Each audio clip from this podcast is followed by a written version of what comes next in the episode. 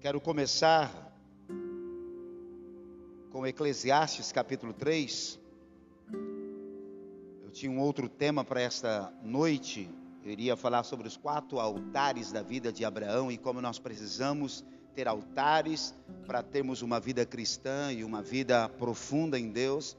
Mas isso vai ficar para um outro momento. Ah, logo, durante todo esse processo, ah,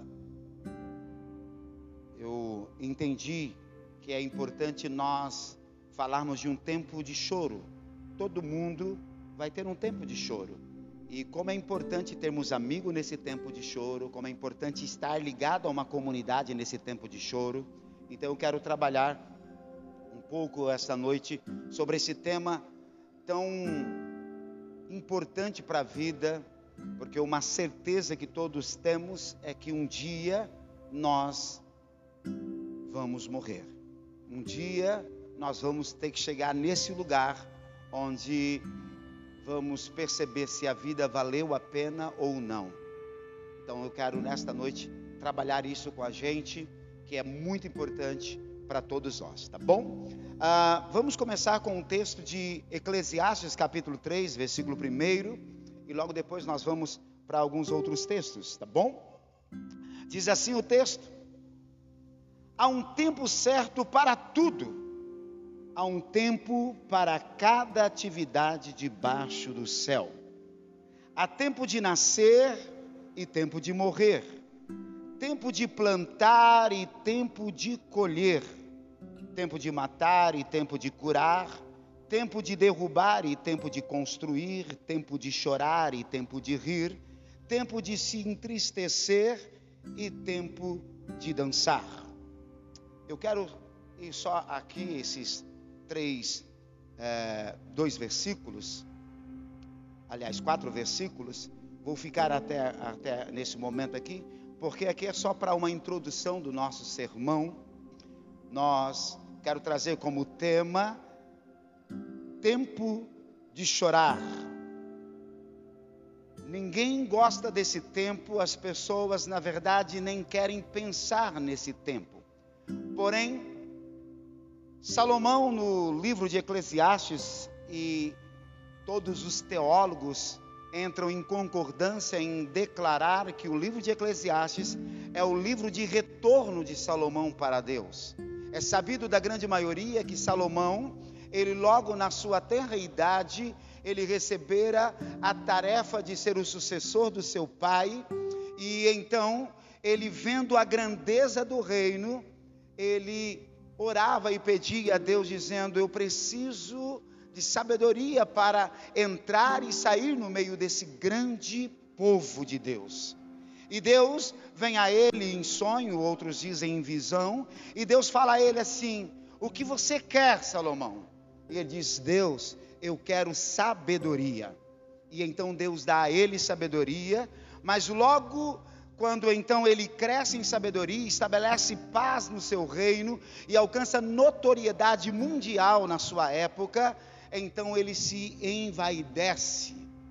E a vaidade faz nós acreditarmos, primeiro, que somos superiores à grande massa e poucas pessoas igualam-se a nós, e um número bem menor se torna superiores a nós. Esse é o indicativo do quanto o indivíduo está envaidecido.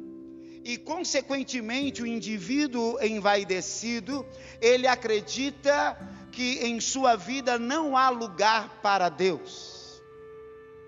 E ele declara que então as respostas da vida vêm a partir das suas conexões, a partir da sua habilidade, a partir da sua capacidade. E então ele acredita que tudo quanto ele possui, ele possui ou tem por causa da sua força, por causa da sua habilidade, por causa da sua capacidade, por causa da sua influência, por causa das suas conexões. Mas Salomão, nesse período, ele afasta-se de Deus e ele vai percebendo que a vida é muito rápida. E então, quando ele chega ali aos seus 80 anos, ou um pouco mais, ele percebe que a vida passa muito rápido e todo ser humano terá que prestar conta de todos os dias da sua existência. E então Salomão volta para Deus.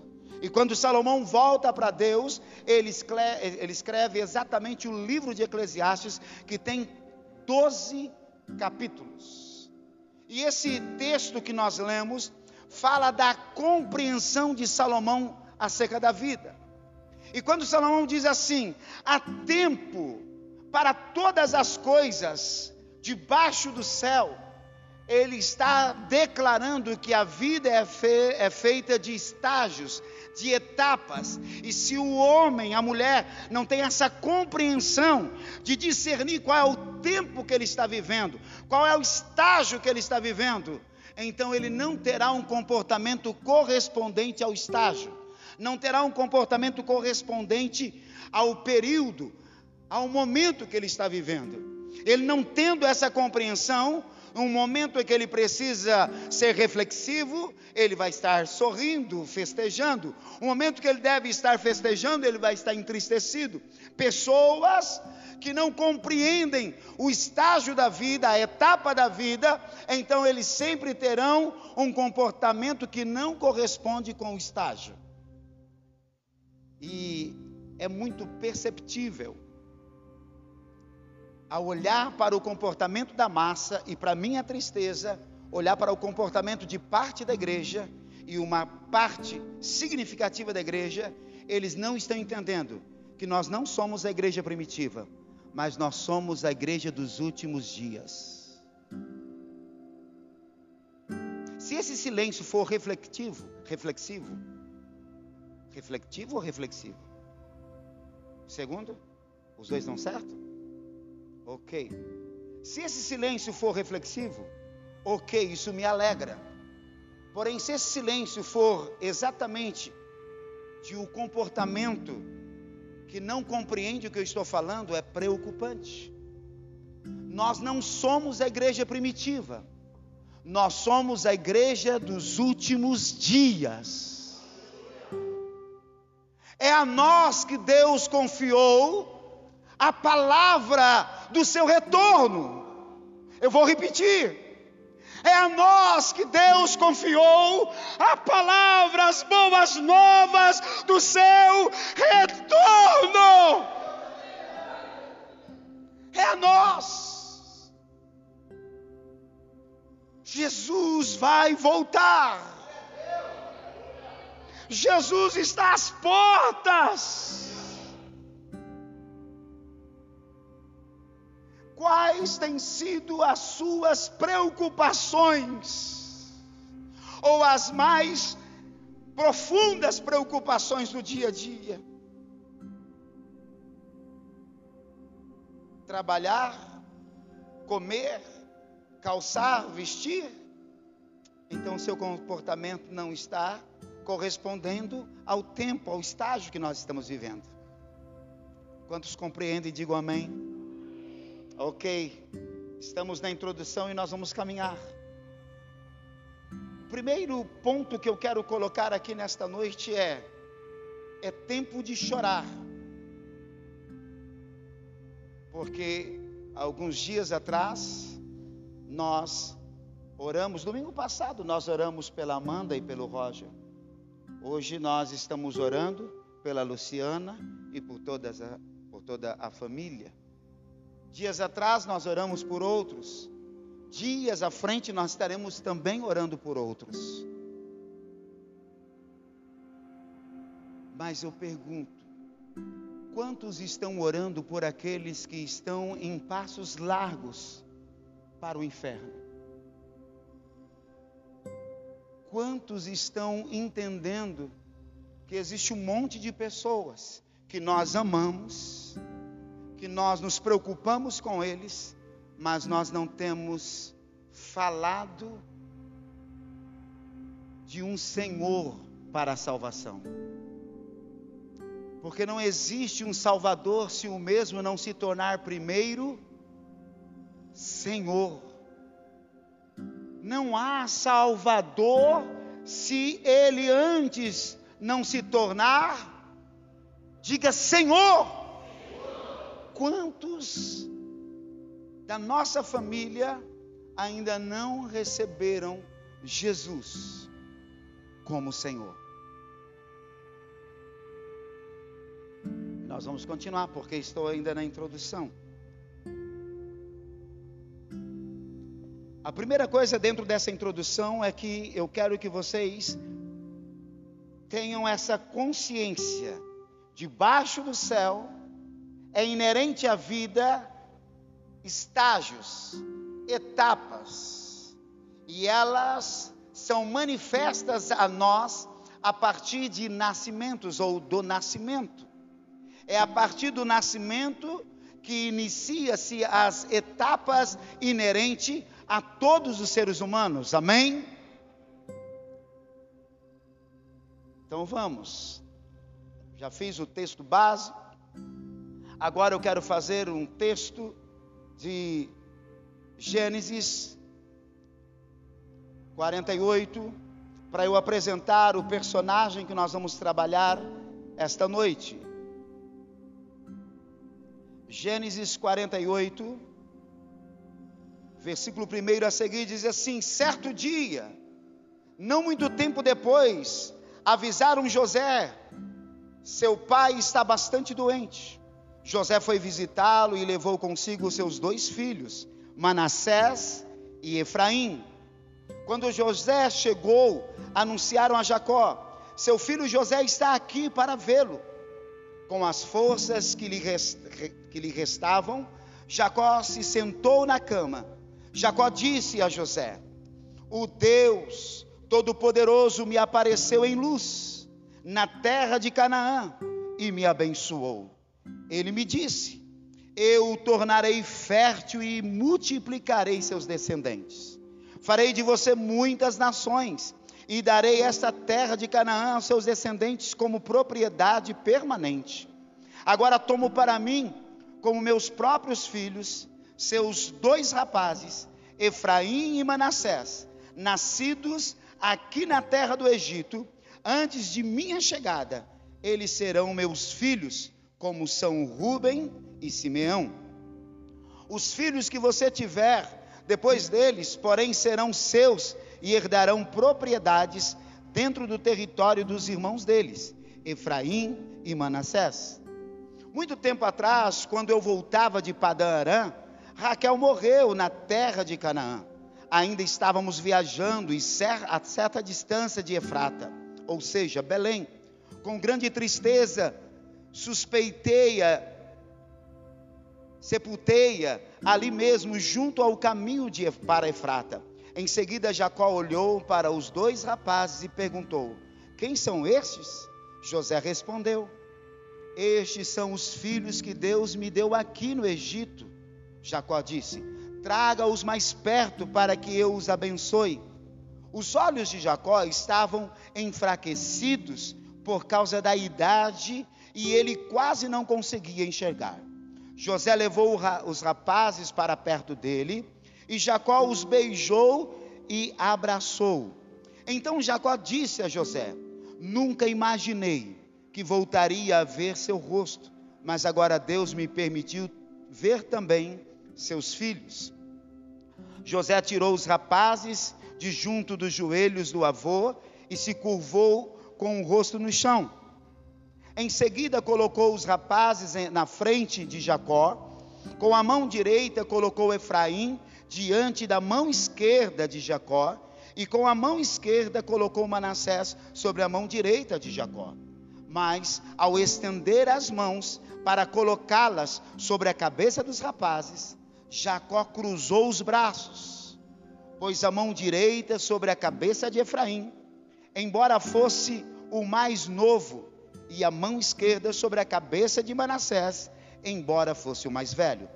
Em seguida abençoou José, dizendo: Que o Deus diante do qual andaram meu avô, Abraão e meu pai Isaque, o Deus que tem sido meu pastor toda a minha vida até o dia de hoje, o anjo que me resgatou de todo o mal, abençoe esses rapazes. Que eles preservem meu nome, e o nome de Abraão e Isaque, os seus descendentes, se multipliquem grandemente na terra. José, porém, não se agradou quando viu o pai colocar a mão direita sobre a cabeça de Efraim. Por isso, levantou-a para passá-la da cabeça de Efraim para a cabeça de Manassés. Não, meu pai, disse ele, esse é o mais velho, coloque a mão direita sobre a cabeça dele. Mas seu pai se recusou e disse: Eu sei, meu filho, eu sei. Manassés também se tornará um grande povo, mas seu irmão mais novo será ainda maior, e seus descendentes se tornarão muitas nações.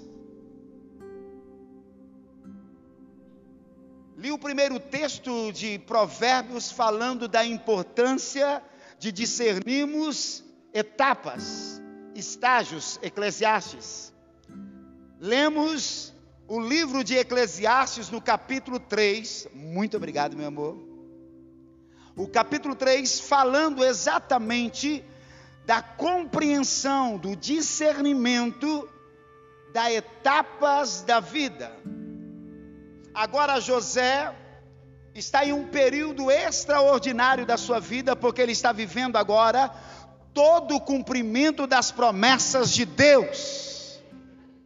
José está vivendo o momento do ápice da manifestação de toda a promessa de Deus, aleluias mas ele compreende que Deus trouxe o seu pai, Jacó, para que nos últimos dias da sua vida fosse o abençoador da sua geração. Nós temos dito que nós acreditamos na família e nós estamos aqui para abençoar as gerações.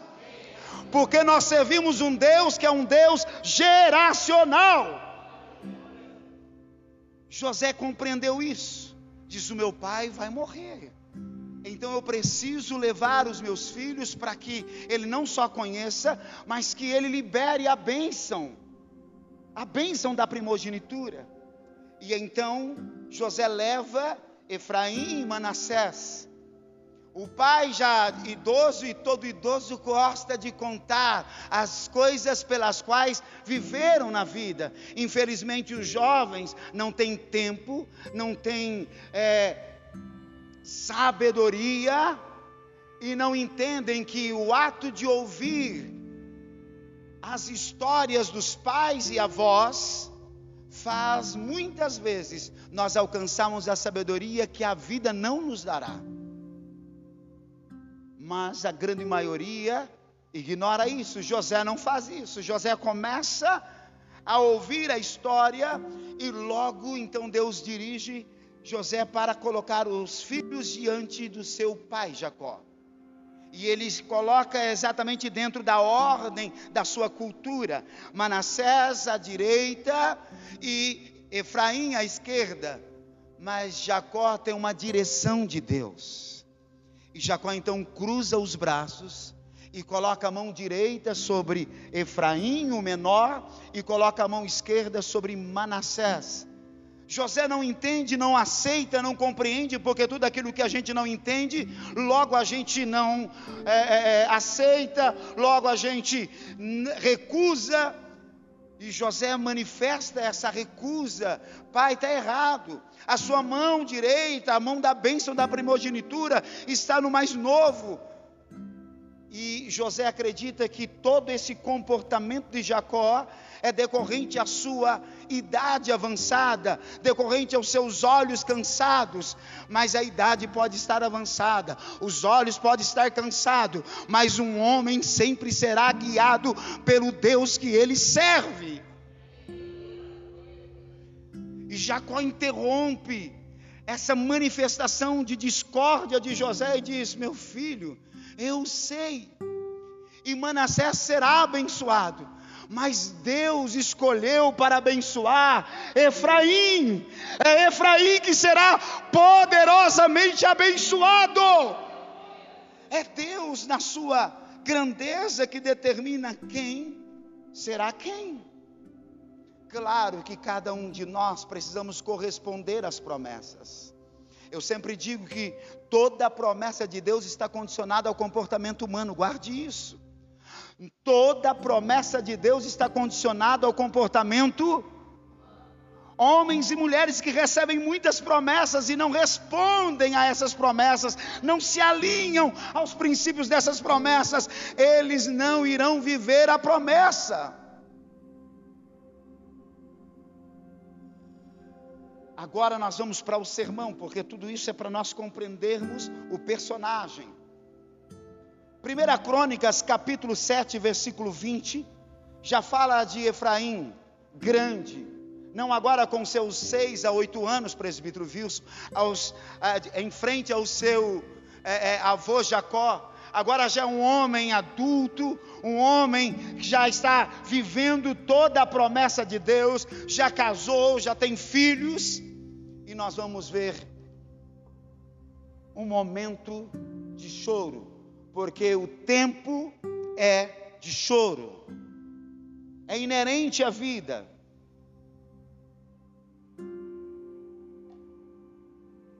Debaixo do céu não há um único ser humano que vai nascer, crescer, tornar-se adulto e o mesmo não vai ter momentos de choro. É impossível, presbítero Maidana. É impossível, Maico. Nenhuma só pessoa debaixo do céu vai nascer, crescer, tornar-se adulto que o mesmo não tenha experiências do momento de choro, irmã Zumira. E eu quero nesta noite trabalhar isso com você. 1 Crônicas, capítulo 7, versículo 20, 21 e 22 diz assim: Os descendentes de Efraim foram Sutela, Bered, Taate, Eleada, Zabade, Sut, é, Itaate, Zabade, Tutela, Ezer e Eleade, esses dois foram mortos. Esses dois foram mortos quando estavam a roubar o gado de moradores dos arredores de Gate. Seu pai Efraim chorou sua morte por muito tempo e os seus parentes vieram consolá-lo. Você percebe, pastor José Rodrigues? Rodrigues? Ou Rodrigo? Você percebe, pastor, que na sua tenra idade ele está diante do seu avô e o seu avô o abençoa. E as bênçãos declaradas pelo seu avô o alcançam. E ele cresce sobre bênção, constitui família sobre bênçãos. Mas o momento que nós lemos aqui, Douglas, é que dois de seus filhos tomaram decisões que quebravam valores, padrões familiares, valores familiares, princípios familiares, e os mesmos fazem algo que os seus pais, que os seus avós nunca fizeram. E eles vão roubar um gado, e no momento do roubo, eles foram mortos. Alguém que recebe bênçãos de Deus, promessas de Deus, agora também chegam para eles o tempo do choro. Ao olhar rapidamente a vida dos personagens bíblicos que admiramos, vemos suas qualidades e conquistas, mas poucos de nós vamos atentar para os seus defeitos, para as provas, para as dores, para as lutas pessoais, e dificilmente nós vamos querer olhar para os seus fracassos.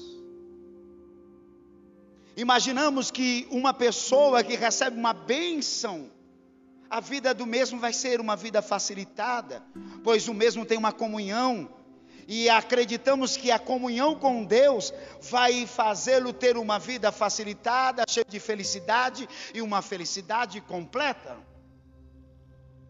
Tanto que a grande maioria das pessoas que querem receber Jesus Cristo querem receber a partir dessa pseuda promessa. Homens irresponsáveis que não pregam as boas novas do Evangelho, que não manifestam a cruz, vivem anunciando o Evangelho de que você recebe Jesus e não há mais problemas, não há mais dificuldades, as dores não vão fazer parte da sua vida, as perdas não irão fazer parte da sua vida. E a massa que não aceita a condição de pensar pela qual Deus deu a eles essa graça, esse direito, esse poder imensurável de raciocinar, de distinguir, de perceber, de analisar, mas a grande massa não quer isso, porque a grande massa, Samuel, querem sempre ouvir, ainda que sejam mentiras, mas querem ouvir alguma coisa que possa trazer, ainda que por um momento, uma falsa paz. E as pessoas querem receber Jesus, porque os homens e mulheres que deveriam falar do evangelho da cruz, fala de um evangelho onde tudo pode, que Deus é um Deus perdoador, e você vai morar no céu, sem fazer absolutamente nada. Você vai prosperar aqui na terra, os seus inimigos serão vencidos, as dores não vão fazer parte da sua vida, e as pessoas vêm para o Evangelho a partir dessas notícias que não vêm do céu. Mas eu quero parabenizá-los, porque nós já estamos alguns meses com alguns sermões provocativos, e como eu tenho admirado vocês, porque o evangelho aqui pregado tem sido provocativo, mas eu tenho me alegrado, porque eu tenho visto uma igreja se levantando e compreendendo o propósito de Deus. Como é bom ouvir isso, como é bom ver isso. Uma igreja que decide abraçar o Evangelho e saber, eu sei que tenho promessas aqui, mas eu não o sirvo pelas promessas aqui, eu o sirvo porque Ele me tirou das trevas e me trouxe para a Sua maravilhosa luz. Aleluias! Como é bom pastorear vocês vocês estão me enchendo de alegria. Em tempo de lágrimas, em tempo de choro. Vocês não imaginam quando eu fui vendo as mensagens chegando, as pessoas lá, as pessoas se preocupando. Eu digo assim: vale muito a pena estar dentro de uma comunidade.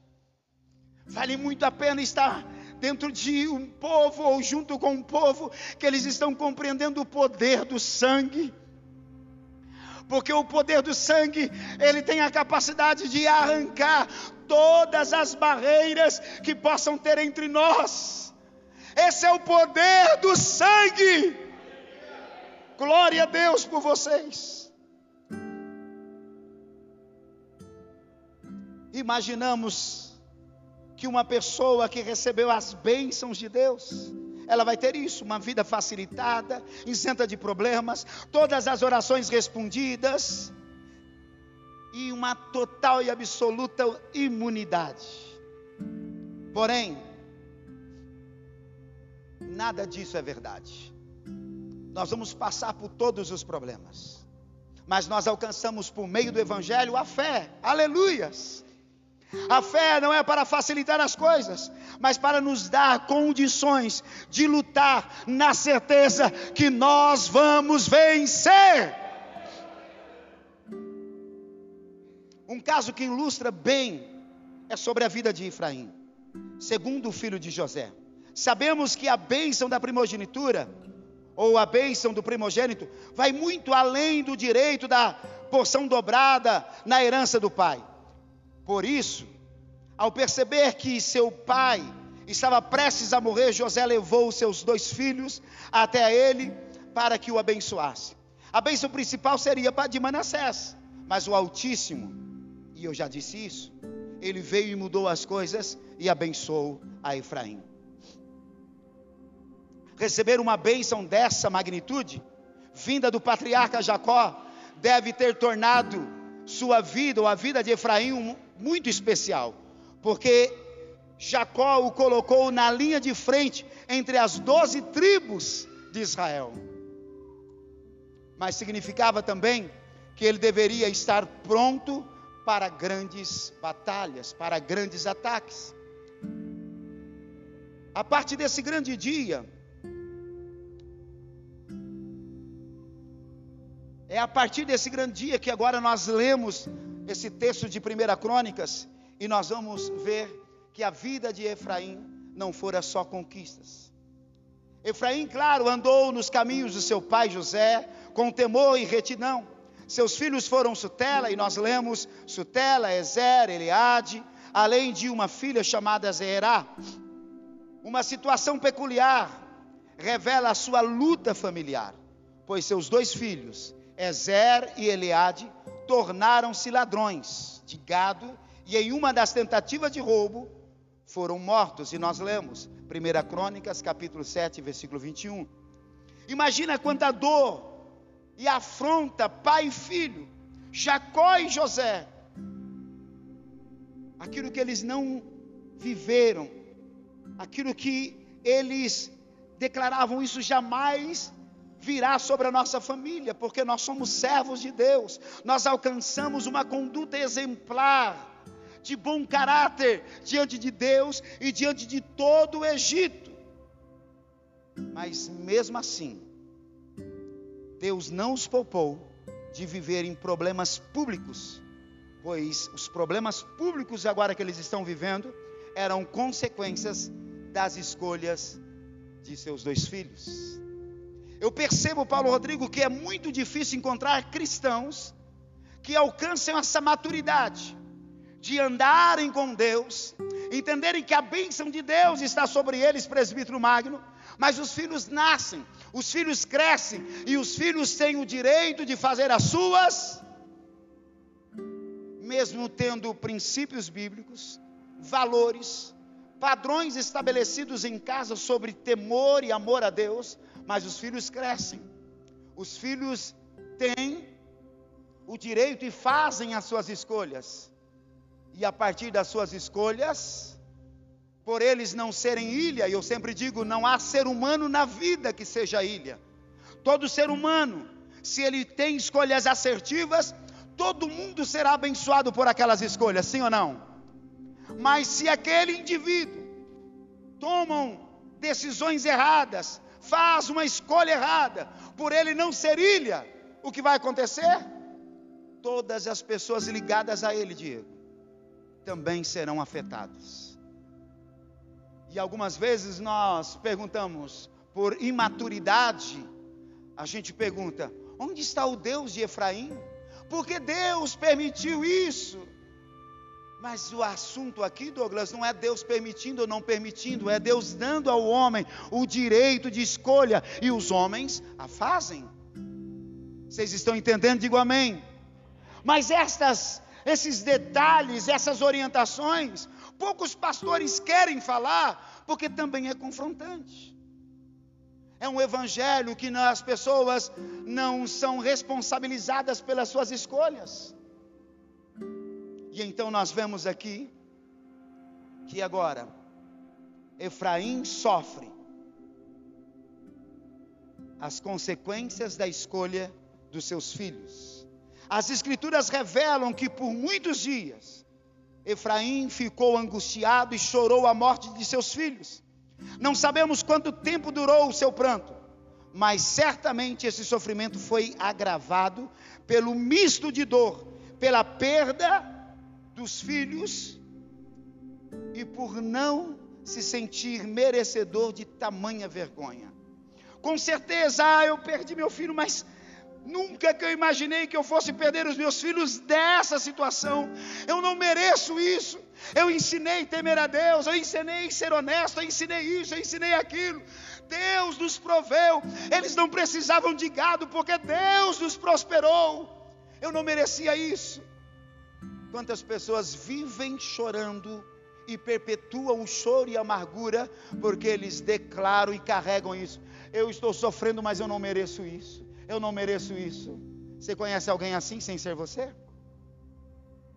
Porque grande parte das pessoas não cresceram emocionalmente para entender: olha, ainda que eu não mereça, e eu nem posso carregar esse peso, porque quem fez foi Ele. Vocês estão entendendo? Digo amém. Mas vamos lá. Então havia um misto de dor, da perda, mas principalmente da situação que fazia-o pensar: eu não mereço tamanha dor e tamanha vergonha, porque os meus filhos fizeram isso. Diante disso, reconheço a importância de algo que muitos relutem em aceitar. Quantos homens, principalmente os homens, não querem chorar, não choram. Nós vemos no texto Efraim chorando e chorando por muitos dias. Diga por gentileza, Efraim chorou. Mais forte, diga: Efraim chorou. Chorou por muitos dias. Pode repetir: chorou por muitos dias. Quantas pessoas não estão reconhecendo a importância de chorar e eles relutam em aceitar? É preciso aprender a externar a dor. Uma das doenças do nosso século vem exatamente, Cláudia, por nós não aprendermos a externar as nossas dores. Síndrome do pânico, depressão, insônia, pressão alta, diabetes, todas essas dores sempre estão ligadas às doenças da alma. E um dos caminhos que leva o ser humano à doença da alma é o mesmo não ter a consciência. Eu posso chorar, eu devo chorar, eu preciso externar todas as dores da minha alma. Pessoas não querem chorar. Mas o tema desta noite é tempo de chorar. Você percebe que uma pessoa em grande pressão, como a perda de alguém, quando mesmo não chora, ele começa a ter dores nos ombros, dor de cabeça, os seus nervos começam a se re, como que é? Isso. Não consegui falar. É, só consegui ouvir ainda.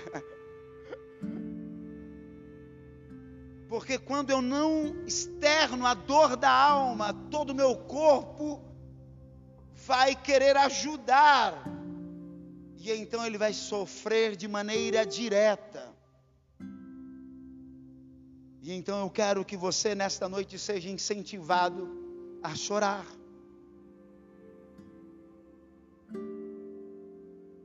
Essa é uma lição importante para a vida, chorar.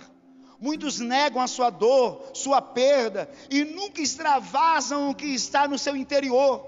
Isso é um erro. Não concordo com aquele ditado: o homem não chora. Não é assim? Eu cresci exatamente dentro desse ambiente. Para de chorar, homem não chora, homem não chora, homem não chora, homem não chora, homem não chora. E aí nós nos tornamos adultos, tomados de medo, inseguros e a gente vai reproduzindo esse comportamento que recebemos da nossa família de origem. Mas hoje eu quero dizer, não só aos homens, mas todo ser humano precisa aprender a chorar. Se é tempo de chorar, chore. Digo amém. Vamos lá. Jesus chorou e vários homens de Deus, como demonstram as Escrituras, também choraram. Chorar faz bem, chorar faz bem. E nós aprendemos muito cedo, mas era uma loucura em casa, porque meu pai falava não chore. E aí minha mãe todas as vezes que ela recebia alta, o médico chamava sempre alguém da família e falava assim, ó, faça ela chorar faça ela falar daquilo que desapontou ela durante o dia. Se a sua mãe chorar, nós vamos diminuir significativamente os remédios dela. Ela precisa aprender a chorar. Mas por outro lado, nós tínhamos uma outra estrutura dizendo: pare de chorar, não chore. Quem chora é fraco. Eu digo, só os fortes têm a capacidade de, independente do lugar que ele esteja, ele pode chorar. Os fortes choram. Estou percebendo que nós não temos pessoas fortes aqui. Porque o amém foi xoxo. Os fortes choram. Percebi que a turma começou a ficar forte. Os fortes precisam chorar. Chorar não me faz menor do que os outros, mas chorar me faz perseverar. Chorar me faz retomar as minhas forças. Chorar me faz entender que eu sou imponente, impotente, aliás, que eu sou fraco, mas eu sirvo um Deus que é forte. Chorar faz bem, mais que um desabafo. Trata-se de um reconhecimento perante Deus e diante das pessoas que estão ao nosso redor de nossas limitações e impotência. Chore, aprenda a chorar. Eu, de alguns anos para cá, no mínimo de 15 anos para cá, as situações vieram e eu tive que aprender a chorar. Ainda que eu tinha crescido é, em um ambiente onde a ordem era não chore, não chore, não chore. Mas foram tantas dores, foram tantas perdas, foram tantos abandonos, foram tantas traições que eu comecei a chorar. Algumas vezes eu estava indo na casa do irmão para consolá-lo e eles tiveram que me consolar. E eu não perdi uma pessoa por eu chorar. Na verdade, eu ganhei amigos mais chegados do que irmãos, quando eu manifestava a eles que eu estava fraco e as minhas lágrimas tomavam conta de mim. E o meu corpo enfraquecia. Eu tive irmãos que falavam assim: fique calmo, nós vamos levar você na sua casa. Isso não me impossibilitou de estar no domingo pregando e falando de um Deus que tudo pode. Porque a questão aqui, João Vitor, não é eu. A questão aqui eu não estou falando de mim, eu estou falando de um Deus que tudo pode. Então chore.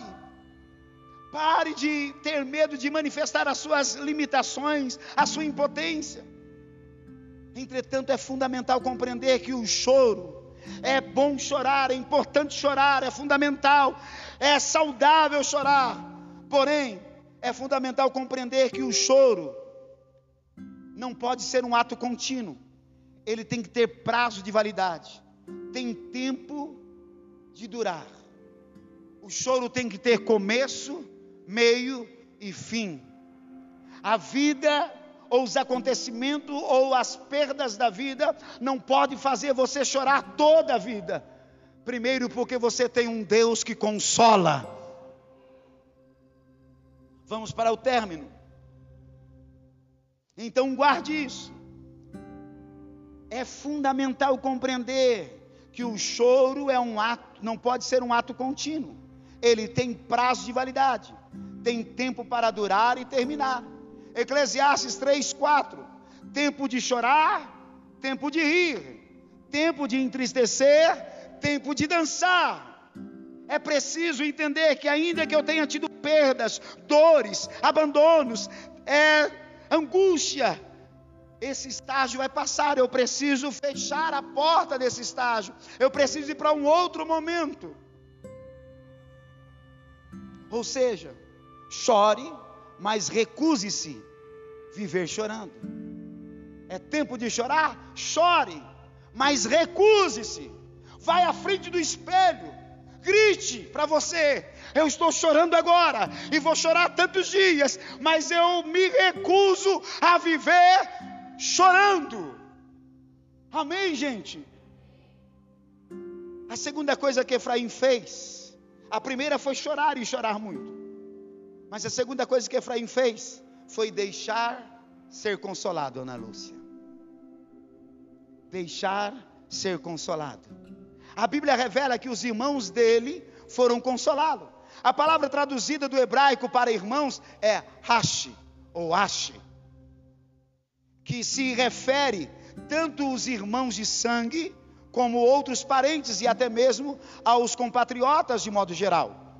Tendo em vista que Efraim só tinha um irmão, Manassés, e a nação era pequena, pode ser que a palavra aqui empregada sugira os parentes de convívio mais próximo.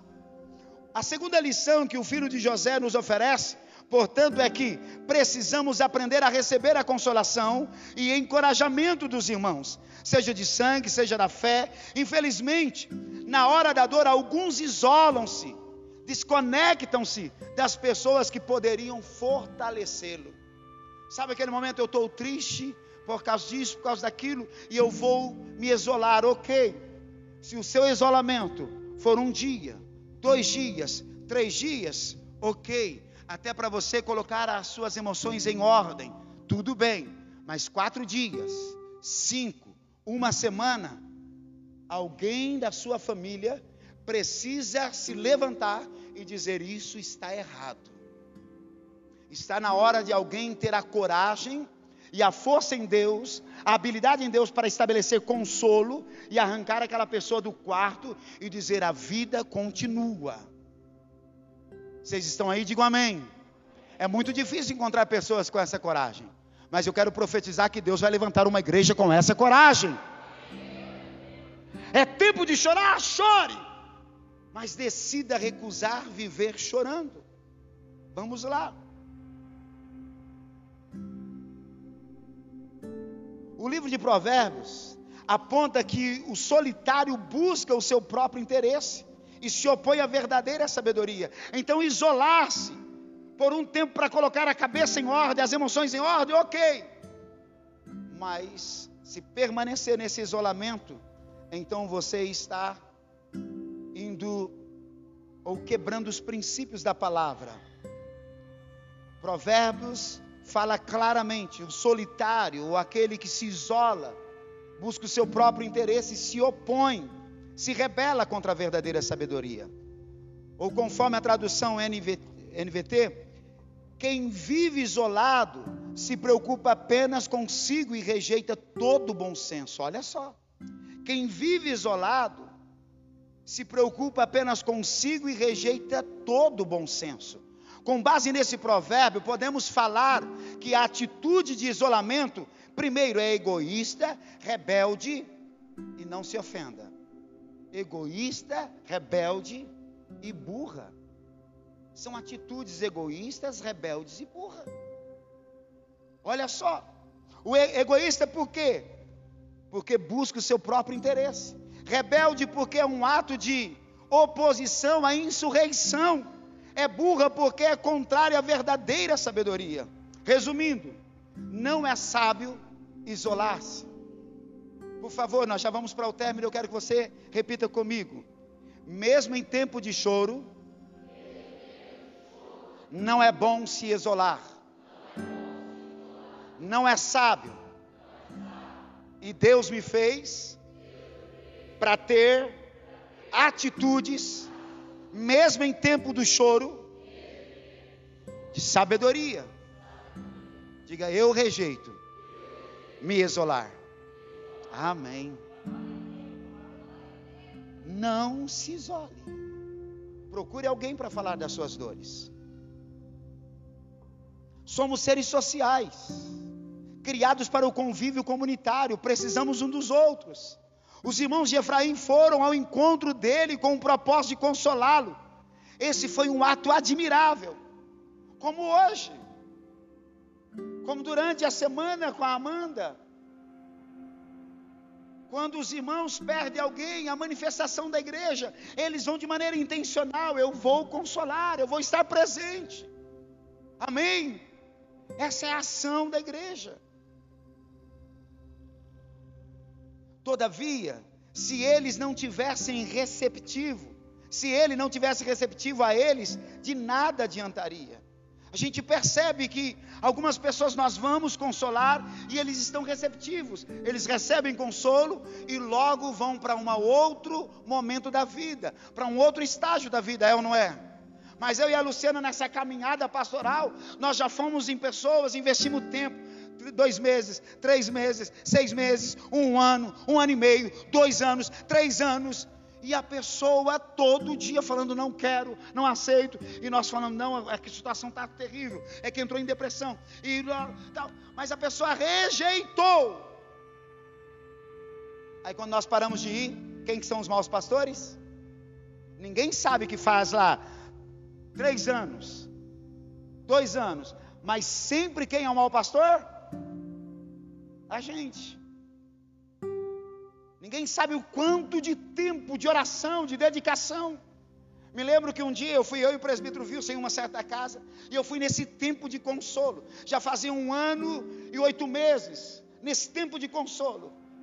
E a pessoa rejeitou oração, rejeitou ceia, rejeitou tudo. O Wilson estatalou os olhos Pegou os olhos da família toda, colocou no rosto. Gente, como o senhor suporta isso? Eu falei, isso é vida de pastor, Wilson. E na outra semana lá de novo, sendo expulso da casa, mas na outra semana lá, Tiago, porque alguém da família pede. A pessoa não fala para os demais da família o comportamento dela ou dele para com o pastor, mas potencializa todo o comportamento que a pessoa criou, que o pastor não teve, mas criou, todo mundo acredita. É um absurdo. Mas nós estamos mudando isso aqui, amém? Porque vocês sabem quem é o pastor de vocês. Vamos lá para nós irmos para o término. É inegável que eles tiveram um papel relevante e determinante na questão do consolo. Mas só foi possível porque Efraim aceitou ser consolado. Aceite ser consolado. Acho que cabe aqui distinguir empatia de consolo. A Bíblia diz em Romanos 12, 15: Alegrai-vos com os que se alegram, chorai com os que choram. Acontece que somente chorar pode significar simples empatia e identificação com a dor do outro, sem que isso resulte numa ação concreta em favor dele. Mas podemos e devemos ir além disso. As Escrituras também determinam que consolemos uns aos outros, 2 Coríntios 13, 11. Sem mais, irmãos, despeço-me de vós, Paulo declarando, mas procurai agir com maturidade, tende bom ânimo, encorajai-vos mutuamente, tende um só pensamento principal e vivei em harmonia, e o Deus de amor e paz estará convosco. 1 Tessalonicenses 5,11. Por isso, aconselhai-vos e encorajai-vos mutuamente, como de fato já estáis fazendo. Portanto, mais do que chorar junto, mais que apenas entender a dor do outro, devemos oferecer consolo. E como nós podemos oferecer consolo? Primeiro, estando perto.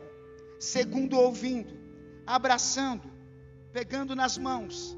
E no final, fazendo uma oração e declarando: Ó oh Deus, o nível de perda, o nível da dor. Não há palavras que possa trazer consolo, mas tu és o Deus de todo consolo. Tu és o Deus que fortalece quando ainda pensamos que não há força mais em nós.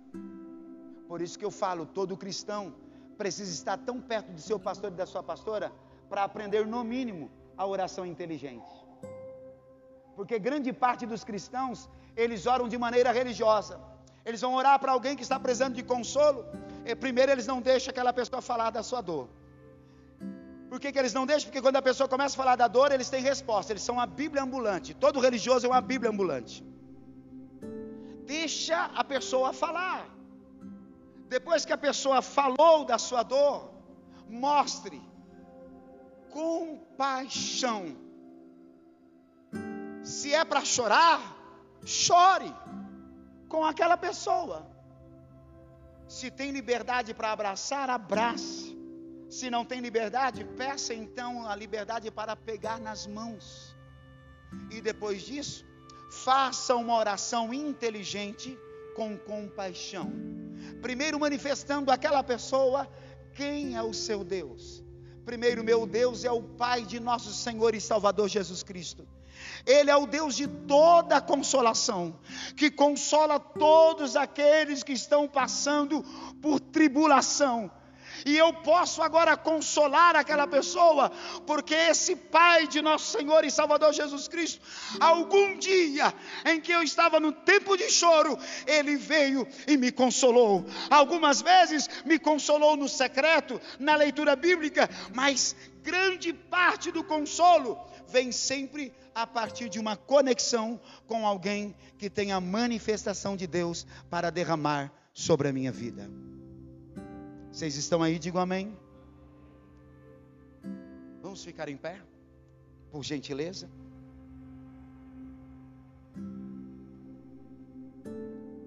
Mais do que chorar junto, Mais do que apenas entender a dor, devemos oferecer consolo. E como oferecer consolo? Manifestando compaixão nos olhos, nas palavras e em uma oração inteligente. Receber consolos de amigos, parentes, irmãos na fé é algo precioso, é o que nós estamos recebendo. Não nos esqueçamos, porém, que acima de tudo, em primeiro lugar, devemos ter a palavra de Deus para vir ao nosso encontro. Podemos também aprender com Davi, e eu termino aqui. 1 Samuel 30, versículo 6.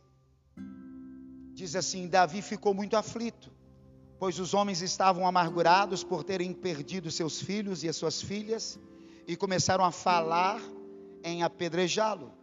Mas Davi encontrou forças no Senhor, o seu Deus. Como se encontra força no Senhor, nosso Deus? Falando com Deus, parando com aquela oração religiosa que toda igreja ensina. Grandioso Deus e eterno Pai. Para com isso. Você é filho. Você é quem? Uau! Você é o quê? Filho, fala a ele, pai, eu estou triste, estou sem força. Eu lembro de alguns momentos que eu pensei que eu não ia suportar. Eu lembro que eu sentei no chão, ao chão, diz: Eu estou sozinho, eu não tenho força, eu não sou capaz. Oh Pai, me ajuda. De repente eu senti as mãos macias e pequenas da minha esposa e a sua voz também cheio de dor, dizendo: Você não está sozinho. E Deus vai abrir os seus olhos e vai mostrar quantos amigos você tem. Eu pensei que tinha acabado. Teve dias na minha vida que eu pensei que tinha tudo acabado. E então Deus vai trazendo pessoas para consolar. Eu quero dizer, talvez não seja só a Luciana e a Amanda que nesse mês estão no tempo de choro.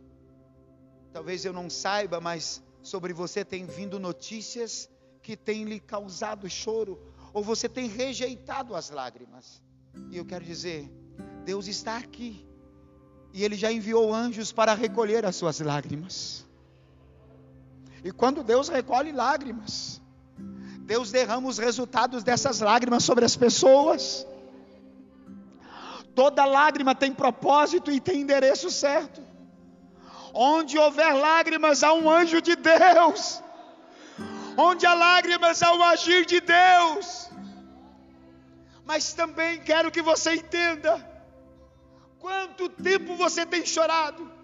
Deus te trouxe aqui para dizer: ei, tem um tempo de choro, mas não faça da sua vida uma vida de lágrimas. Efraim recebeu o consolo dos seus irmãos.